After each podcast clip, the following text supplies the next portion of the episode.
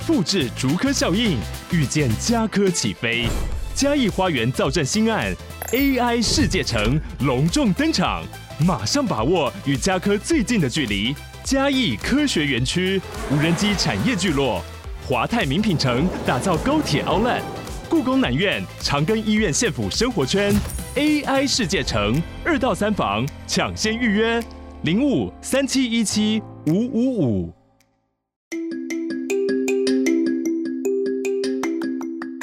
大家早安，欢迎收听通勤十分钟 On the way to work。每天早上跟着我们一起掌握最新的国际商业新闻，了解各个产业衍生出来的商业趋势。我们相信，每天只要花一些时间，一起进步一点点，长期下来就能够看见巨大的成长。我是 Esther，哟，我是 Tony，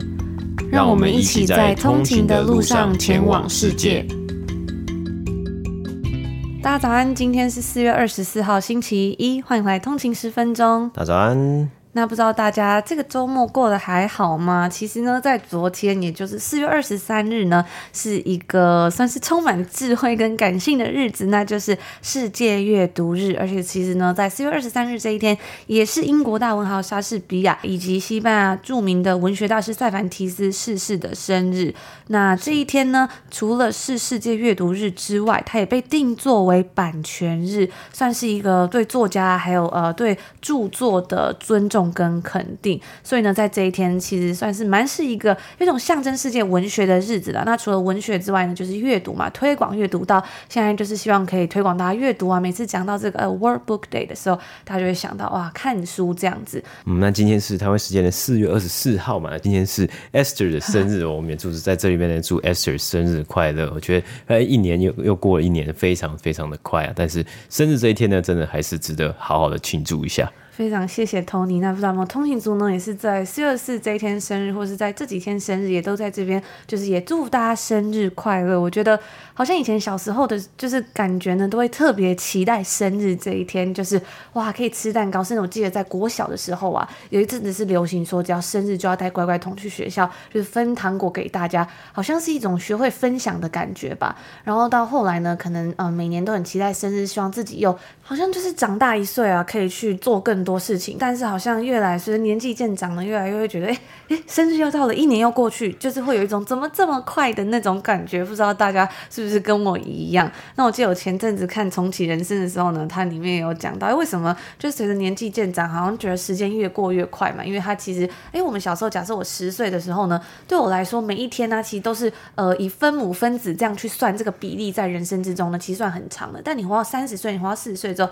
诶，每一天在你的人生之中，就好像这个几分之几就会变得比较短了。那刚好昨天是世界阅读日嘛，然后我们在上个周末呢，我刚好看到了一篇文章呢，是呃炯炯所写的。他是写到，其实他也是看到一篇文章啊，因为最近好像就是呃出版业就是在在讨论非常多的这个还法规还是什么样的这个议题嘛。那他看到文章呢是说，诶，有有的人是写到啊，出书呢是利润最差的一个商业模式啊，就是诶一一本书它可能有好几万，可能就。五到七万个字的内容，那这样子的内容呢，其实都是呃，可能如果一个作者很认真的写，里面是满满的精华。那其实这个精华呢，是不只是出书，你可以拿来变成呃这个线上课程，或是你来做成讲座，或是做成其他的内容，然后再拿去变现呢，其实就有机会呢，可以卖超过这个出书所赚到的版税，或是所赚到的收入。那呃这样子的论点就对于说，这样这些创作者或是这些作家，他其实是可以。赚到更多的钱。对，它里面其实就有去细算，所以其实呃，你去卖一本书啊，其实差不多呢，以正常普通平均来说。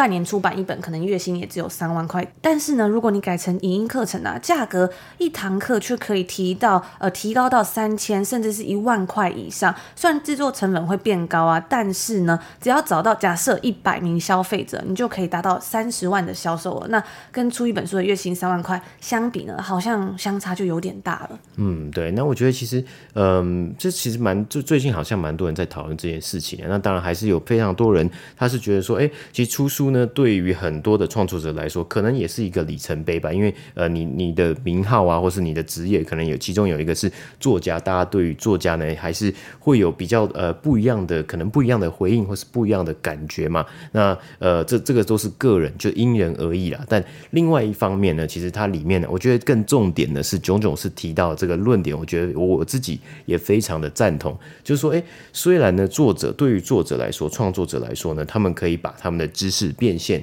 更好，可以赚更多的钱。但另一方面，如果作者愿意来出书的话，其实书籍呢，虽然他赚钱的这个呃这个方式或是赚钱的幅度没有那么大。但是呢，对于阅听人来说呢，对于读者，对于想要学习的人来说呢，其实读书是一个成本最低的，或是一个投资自己最棒的一个方式之一啊。我觉得这个东西呢，其实是在这个社会、这个时代呢，真的很容易被忽略的一件事情。那我们在节目之中呢，也很常的提到，跟大家推荐呃，在读什么书，或是我们会做通勤读书会，大家分享在读什么书。我觉得这都是真的非常棒，吸收新知、学习的一个管道。嗯，每个月我在做通勤读书会，就是收集通勤族在读什么书的时候，我都会觉得哇，就是看到大家在读的书，不管是在商业方面，或者是小说啊、non-fiction，甚至是呃理财，还有一些是亲子的，我觉得都我觉得收获都很大。那在这个文章里面，他其实讲到最重要一点，我自己也非常认同，就是他说书是最低成本的投资方式。为什么呢？因为他后面就说啊，他希望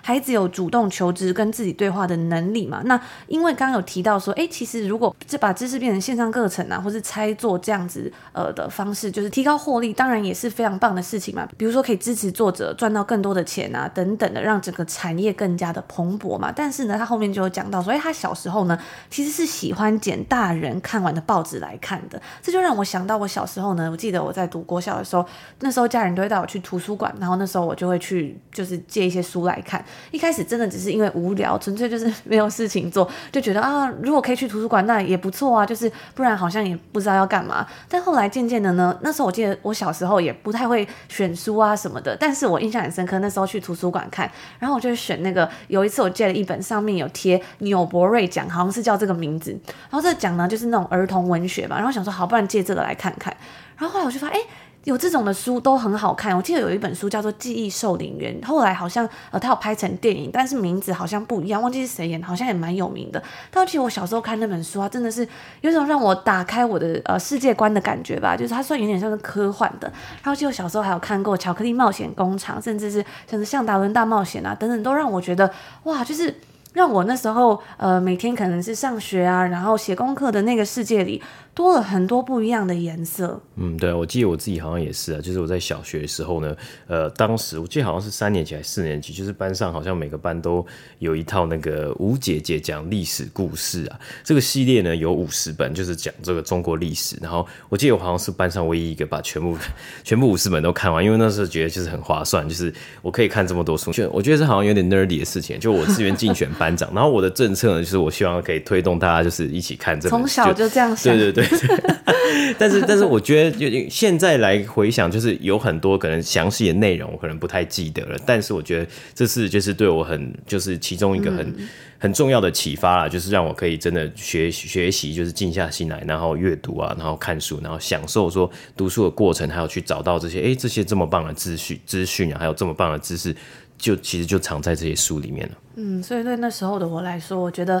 就是小时候那时候也没有什么手机啊、电脑的东西啊，所以看书对我来说真的是打开了一个世界的新大门。嗯、然后后来就是慢慢开始可能课业压力变大啊或什么的时候，就比较少在看书。但是呢，又到后来啊，我记得重拾读书的这个习惯呢，应该是到。呃，慢慢到大学之后，就时间又变多了嘛，大学时间就超多，然后就开始慢慢想要，哎，就是想要读一点书啊，然后到甚至到后来要考研究所的时候，一直常跟大家分享，那时候读了很多 Malcolm Gladwell 他写的一系列这个 Outlier 啊，Tipping Point 的书。我就觉得，虽然那时候可能读书都是因为，比如说想要呃加强英文啊，或者是打发时间啊，但是这些回忆对我来说都是变得非常宝贵的一件事情吧。嗯，所以搭配着昨天是四月二十三号世界阅读日嘛，所以呢，我们就是其实再次的重申我们自己，我们也很呃支持的一个一个观点，真的是多读一点书呢，其实真的是一个最棒的投资自己的方式。嗯我们的节目呢，也会在这边呢继续的跟大家一起分享好书。那有时候呢，我们也可以呃透过这个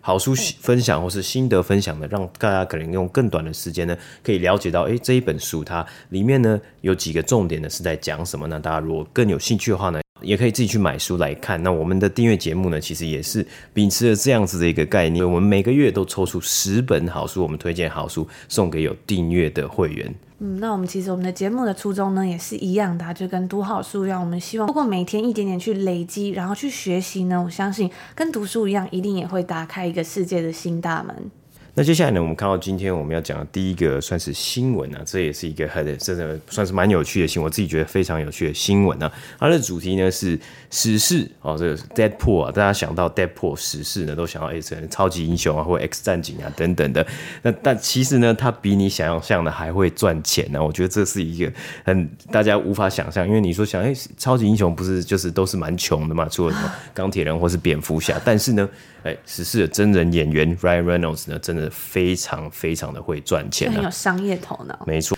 那大约是一个多月之前呢，美国的三大电信商之一 T-Mobile 呢，他宣布要用十三亿美金买下电信品牌 Mint Mobile 的母公司。那饰演十四的演员，也就是来自加拿大的 Ryan Reynolds 呢，他在二零一九年的时候啊，就开始买入 Mint Mobile 呃的股份。那后来呢，陆陆续续逐渐的呢，他就累积拥有 Mint Mobile 的四分之一，也就是二十五 percent 的股份啊。那这一次的交易呢，其实主要呢是 T-Mobile 呢是要买下 Mint Mobile 的股。母公司，所以是一个比较就是呃，就是他们算是一个小集团这样子啦。但是整笔的这个交易啊，也让 Ryan Reynolds 的股份呢，它的价值呢是高达两到三亿美金啊。那我们不知道呢，因为 Ryan Reynolds 他当初买入 Min Mobile 的股份的价格是多少啊？但是呢，应该也是翻了非常多倍啊。那他其实也是一个非常有创意的代言人啊，因为他不只是出钱投资公司哦，他其实通常也都会就是亲自这种卷起衣袖啊，他是亲自。是担任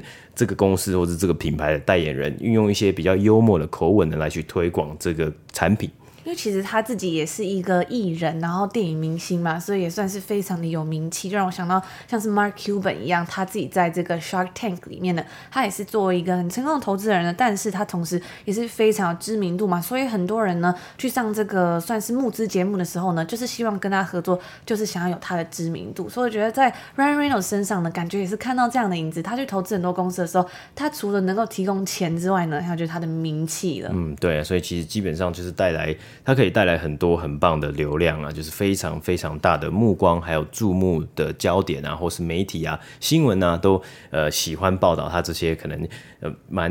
out of the box 啊，很有创意的这些广告啊，还有广就是广告台词等等的。那呃除了 Mint Mobile 之外呢，还记得大家、呃、我们之前呢在节目上有介绍过他，他还有创办过另外一间公司啊，共同创办啊，就是琴酒哇，他从电信商转跳到琴酒啊，那那个琴酒的牌子呢？是叫做 Aviation Gin 嘛，我们自己也有喝过啊，就我觉得是还 OK 啦，嗯、就是大家琴酒，对对，蛮琴酒，喝起来就是个琴酒。那他甚至呢，在为了要这个打 Aviation Gin 这个品牌呢，他甚至还有找来像是修杰克曼一起来拍广告。哎，除了修杰克曼一起拍广告之外呢，我们之前还有跟大家分享过，曾经啊，这个算是健身飞轮品牌 Peloton 呢，他们那时候曾经出过一个非常大的。算是争议吗？就是公关危机，就是拍了一支、嗯、呃广告。那那广告呢，就有让人觉得好像有点刻板印象的感觉，就是那种美国娇妻，有一种就是 stay at home mom，然后在家里面骑飞轮啊，然后就是一个完美太太的感觉，引起了非常大的批评。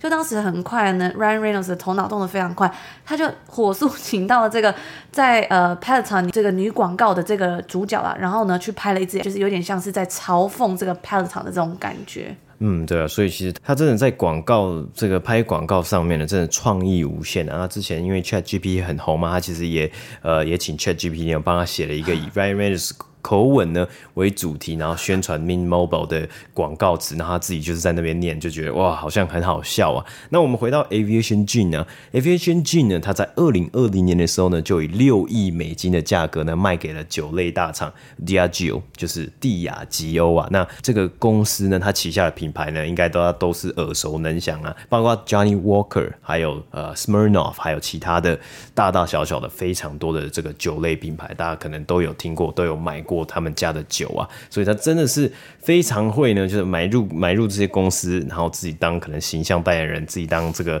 呃创意啊，或是行销总监，然后呢再把它变成一个很有价值的品牌呢，卖给更大的公司啊。那我们接下来就要看一下呢，这个投资明灯啊，投资明灯的下一站是哪里呢？而在上周呢，Ryan Reynolds 呢也宣布啊，他将会投资加拿大的金融科技公司 Nuvei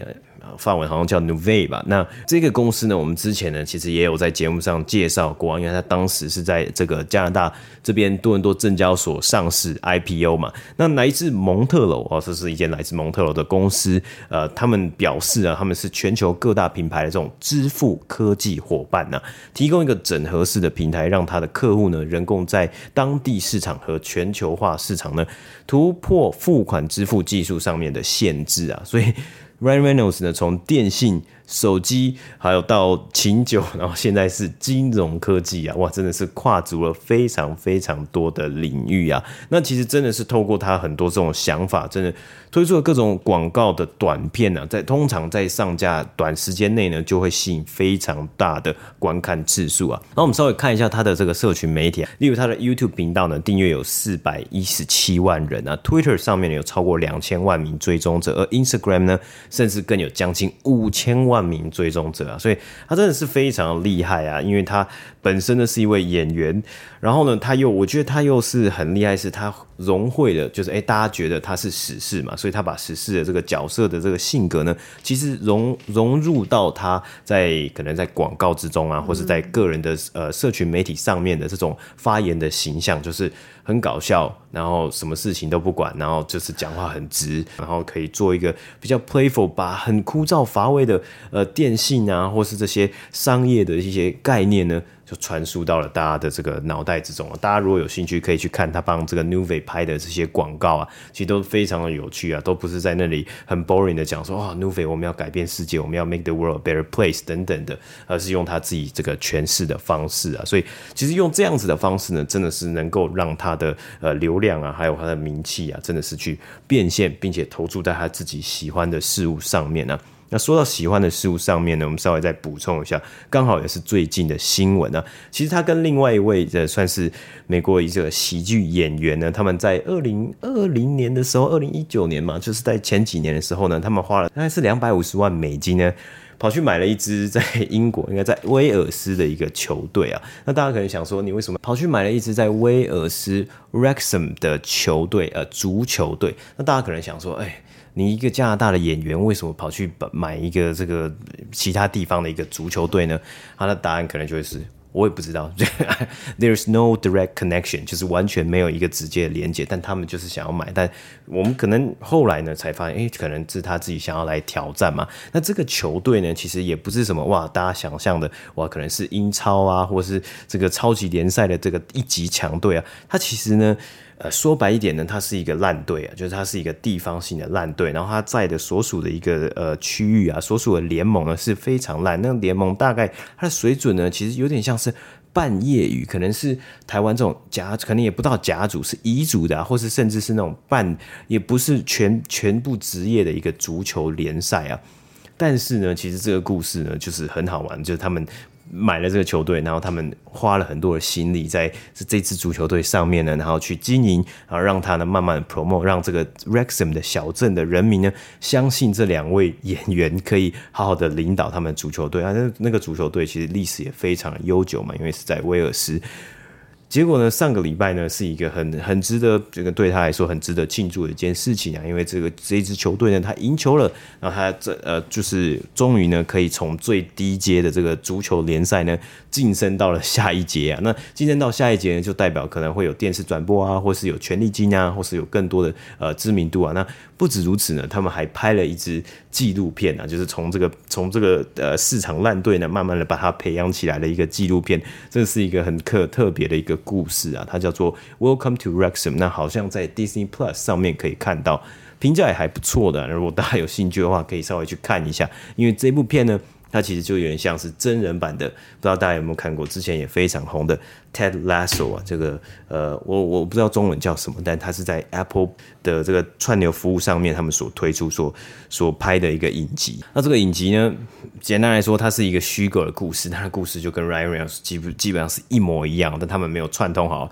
这影集呢，就是说 Ted Lasso 呢，他是一位美式足球教练，这 football coach，American football coach，然后他就有一天呢，他就被邀请到去英国呢，要从带领一一支也是很破烂的足球队，也是要 coach 这个 football 或是 coach soccer 啊。因为 Ted Lasso 他这个形象呢是很很 warming 啊，很很很温暖，然后很正面，很很很 cheerful，很很可以就是鼓励人心。他用他自己的方式啊，所以这部影集呢，目前好像也拍了三季啊，是非常在北美这边非常非常红的一部影集啊。所以大家如果有兴趣的话呢，也可以去呃这个 Apple 订阅服务网上搜寻这个 Ted Lasso 啊，稍微去看。看一下。那刚刚 Tony 有提到这个 Ryan Reynolds，他有请 ChatGPT 写一段就是模仿他口吻的这个台词嘛，就让我想到呢，最近看了一个影片，就是 YouTuber Casey Neistat 呢，他也是请 ChatGPT 帮他写了一个脚本，因为他是 YouTuber 嘛，他就是呃最多他最著名就是拍 Vlog，就是这种算是每天日常生活的一个记录。那他就请 ChatGPT 帮他写了一个，算是他一整天要在纽约干什么之类的啦。结果呢，他那影片就真的去照做这个 ChatGPT 帮他写。这个内容，他就说做完之后，他自己就觉得哇，这个内容真的是好无聊，这样子就是很没有、很没有人性化、很没有人的感觉啦。那说到这个，为什么要今天要提到这个呢？是因为啊，最近也看到一个很有趣的新闻呢，就是有两大加拿大当红歌手似乎要推出一个世纪合作的单曲喽。那最近我们看到有越来越多的 AI 嘛，越来越夸张，甚至是有非常多 ChatGPT 的新闻。那真真假假，让人真的很难以分辨。有一位 TikTok 的用户呢，他叫做 Ghost Rider Nine Seven Seven，就在他的平台上面上架了一首叫做《Heart on My Sleeve》的歌曲。听起来呢，就是由加拿大歌手 Drake 以及 The Weeknd 合唱的一首歌，就是他用他的声音，就类似他的声音嘛，生成出来的一首歌。那这个歌曲呢，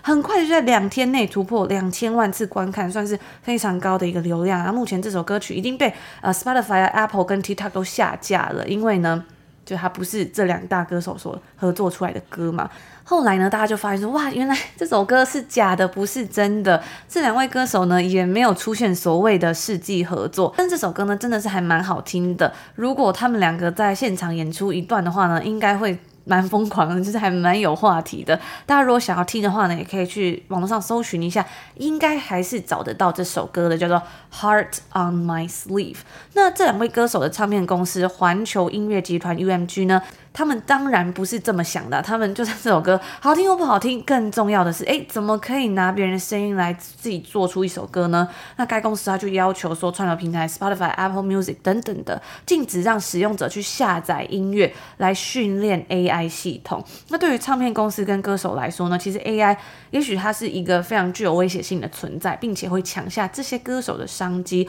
网络上呢，也有阿姆跟蕾哈娜的 AI 歌曲版本。那这样的案例啊，也许在未来。我们会看到有越来越多，更会牵扯到有很多像是著作权侵犯等等的问题。而其实这样的问题呢，它当然不只会出现在音乐产业而已。NFL 的传奇四分卫 Tom Brady 呢，他可能呢也会控告两位喜剧演员，因为他们用 Tom Brady 的声音去生成了一小段一小时的 AI 喜剧专场啊。也就是说，这种感觉很像是，哎，你的声音好像被偷走了，然后人家拿你的呃声音，然后去可能变现，或者是拿去做一些不知道什么的事情嘛。像前阵子也有出现过很多呃改头换面，拿人家的脸去盗别的身体这样子违法的事情有出现过吗？嗯，对啊，所以呃，其实，在未来啊，这个法律上面的呃诉讼啊，或是法律上面的纠纷呢，应该会越来越多啊。那其实这些可能这些大公司啊，或是这些集团，或是呃捧着。这么这么好，这么优质，这么赚钱的歌手啊，Drake 啊，The Weekend 啊，或是蕾哈娜的这些公司呢，他们可能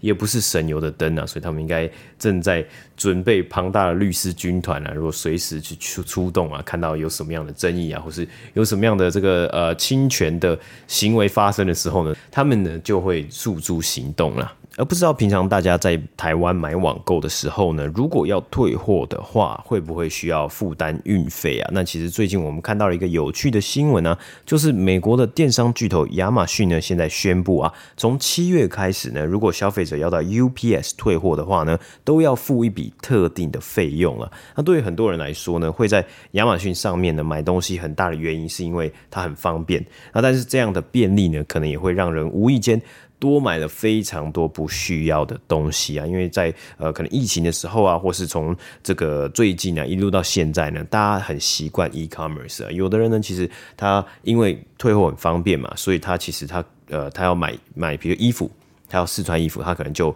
呃 S 号、M 号、L 号都买。各买一件，然后他就在家里试穿，然后觉得哪一个尺寸比较合适呢？然后再把其他件呢都把它退货回去嘛。那或是呢，其实很多人会发现，诶、他很可能买了同一个东西，买了好几个。哎、那最后发现，哎、他其实根本不 用不到这么多可能备用品啊，所以他就拿去退货嘛。那这一次呢，亚马逊的新策略啊，或许是为了解决日益增加的退货量啊，并且减少因为退货而造成的相关费用啊。哎，其实，哎、每个人如果每次呢购物啊，可能都有一两件东西他要退货的话呢，其实加总起来，应该对于亚马逊啊，或者对于整体的 logistic 这个物流啊供应链的一个压力，应该也算是蛮大的。不过我自己有发现，好像在北美退货好像是一件比较容易的事情，跟以前在台湾买东西相比起来啦，就是我觉得好像，比如说举例像 Sephora 好了，就是像他们的东西呢，因为大家知道化妆品嘛，但是呢，他们的退货规则就是其实就算。只要你在呃时间之内，就算你有使用过，你还是可以退的。为的就是鼓励大家，因为网购嘛，你可能在家里你也没有用过，然后可能有保养品啊，或是呃其他的护肤品等等的。但是呢，你就可以，他就想要鼓励你多花钱。如果你不喜欢，你再退给我就好了。那除此之外呢，像很多的衣服啊等等的，也都是有这样子，就是让大家可能你一次可以定不同的尺寸，然后呢，你不喜欢你再把它退掉就好。但但这样同样的呢，如果呃一来一往也会增加到很多的费用嘛，只是说很多的公司他觉得，哎，为了要鼓励消费，他可以自愿去吸收这样的钱。只是对于亚马逊来说呢，他们提供 Prime 这样的服务，就有一点好像真的太好了，因为这样子好像真的有点 too good to be true 的这种感觉吧。嗯，那我们看一下呢，这个退货的费用呢，到底是需要多少啊？他们最新的这个消息呢是，呃，宣布啊，这个退货的手续费呢是一点九九块美金啊。那因为在 UPS 退货一直以来也也很受欢迎啊，它是一种很很常见的退货方式啊，因为它的店很多，那你也很方便，你就是直接去，然后就可以填个单子，然后就可以退货了嘛。那虽然呢，这个 UPS 退货变得很麻烦，因为要多付一点钱，但其实呢，呃，有一些还是有一些比较省钱的一些方是啊，例如消费者呢是可以直接的到亚马逊的零售店点啊，例如 Amazon Books 或者是 Whole Foods 的这个地方这个超市来退货，就不用多付一笔这个一点九九块的手续费了。那以上就是今天要跟大家分享的一些有趣的商业故事啊，还有一些商业新闻。那最后呢，就来跟大家聊聊天。我觉得在出国之后呢，常常会想要吃披萨嘛，因为就觉得诶，国外有很多披萨店，有的是你可以真的就是买一两片就走那种。我觉得在这边比较少可以看，像台湾那么多小吃店啊什么的，肚子饿就可以去 Seven 买一个御饭团等等的，就好像好像比较少，大部分是餐厅，不然就是素食店嘛。有时候没有那么饿，但又想吃东西的时候呢，就会变得诶，可能要去吃一些坚果之类的。那说到这个披萨，我真的是出国之后我才发现，在国外真的根本没有什么海鲜口味或者夏威夷口味的披萨。最常见的应该是 pepperoni margarita 或者是呃蘑菇的口味。那我以前自己最喜欢吃的就是必胜客的海鲜口味披萨，所以我常常呢都很怀念那个味道，就是特别那种起司啊，然后上面还会有青椒啊、虾仁啊，然后呃不一样的海鲜，就是。就很喜欢那个味道啊，然后我最近呢就发现多伦多有一间新开的来自日本的一个连锁披萨店。那那间披萨店呢很好玩哦，它是它是一家大阪的呃来自大阪的披萨店，它叫做 Pizza Central Place。那大家如果看 Emily in Paris，应该就知道 Central Place 这个地方呢算是一个嗯欧洲的度假胜地嘛。然后看到那个名字呢，我就知道嗯一定又是一个完美的洋风和魂代表了。嗯，那说到洋风合伙呢，它就是来自于就是有一本书呢，它的名字呢，呃，它的这个标题啊，就叫做洋风合伙啊。那这本书它其实是介绍呢，主要是日本的男装时尚啊，就讲到说，哎，日本的这些男装的发展呢，啊，它是如何呢？从二战之后，他们对于美式风格的喜好，然后模仿。然后到最后复制，并且呢，到最后现在现在呢，形成了日本的这种自身的潮流啊，或是男上男士的这个呃时尚文化。那观察的很非常的细腻，也非常的有趣啊。之前就在 IG 上面呢，跟通勤组推荐过，然后看到有诶有通勤组呢听到了，就直接去买了这本书来看呢、因为我觉得非常非常的好看呐、而且我看完之后呢，就很想要买这些日系的品牌，比如说 Beams 啊，或是其他的品牌等等的。那日本的商业活动呢，其也真的是非常的强啊，不只是服饰啊，它能够将美式的文化融会贯通，然后再反向输出嘛。那或像是 Sony 啊，还有呢，在半导体产业的发展之中呢，也是。嗯，那最近我就发现，在这个 Pizza Central Pay 里面，他们有一个口味就是海鲜，什么叫 Seafood Lover 吧，吃起来真的跟必胜客的一模一样。所以如果有在多伦多的通勤族呢，然后你也很怀念这个海鲜口味披萨呢，推荐你可以去吃吃看这个 Pizza Central Pay。它它的位置呢是在 College 地铁站出来，大概再走个嗯五到八分钟吧。然后他那个店呢的呃，我每次去呢都是那个老板老板娘是一个真的是来自日本的夫妇，然后他们就人非常的。好啊，所以我觉得哎，就很开心，在国外还有能够吃到就是来自很像台湾的披萨这个味道。最后就稍微跟大家聊聊天。那以上就是我们今天星期一说要跟大家分享的，也希望大家听完今天的内容呢，可以醒醒脑，然后愉快的开启全新的一个礼拜哦。那我们除了在礼拜拜一的节目之外呢，还有礼拜二、三、四也有更深入的商业新闻报道。那二、三、四呢是我们订阅制的节目，礼拜一跟礼拜五呢是免费可以在各大平台收听。大家如果有兴趣呢，在 Apple Podcast 现在有两个礼拜的免费试听，就是可以直接从礼拜一听到礼拜五。除此之外呢，更优惠的是过往所有的订阅节目，你只要开启订阅是都可以去收听的。那我们现在还有订阅一年的超级优惠啊！一次订阅一年呢，有七六折的优惠，可以立即省下一千六百九十块。所以原价一年本来是要七千零八十块，现在呢只要五千三百九十块。大约呢，就等于三个月的免费收听哦。但那大家如果不是用 Apple 的系统的话呢，我们一样有 Patreon 的订阅服务，一样也可以收听每天的内容。那在 Patreon 上面订阅呢，也是有年费订阅的优惠的。详细的内容呢，欢迎大家可以到我们的官网了解更多。那我们就在这边祝福大家，今天星期一有一个愉快的开始，美好的一天。我们就明天周二见喽，明天见，拜拜。拜拜。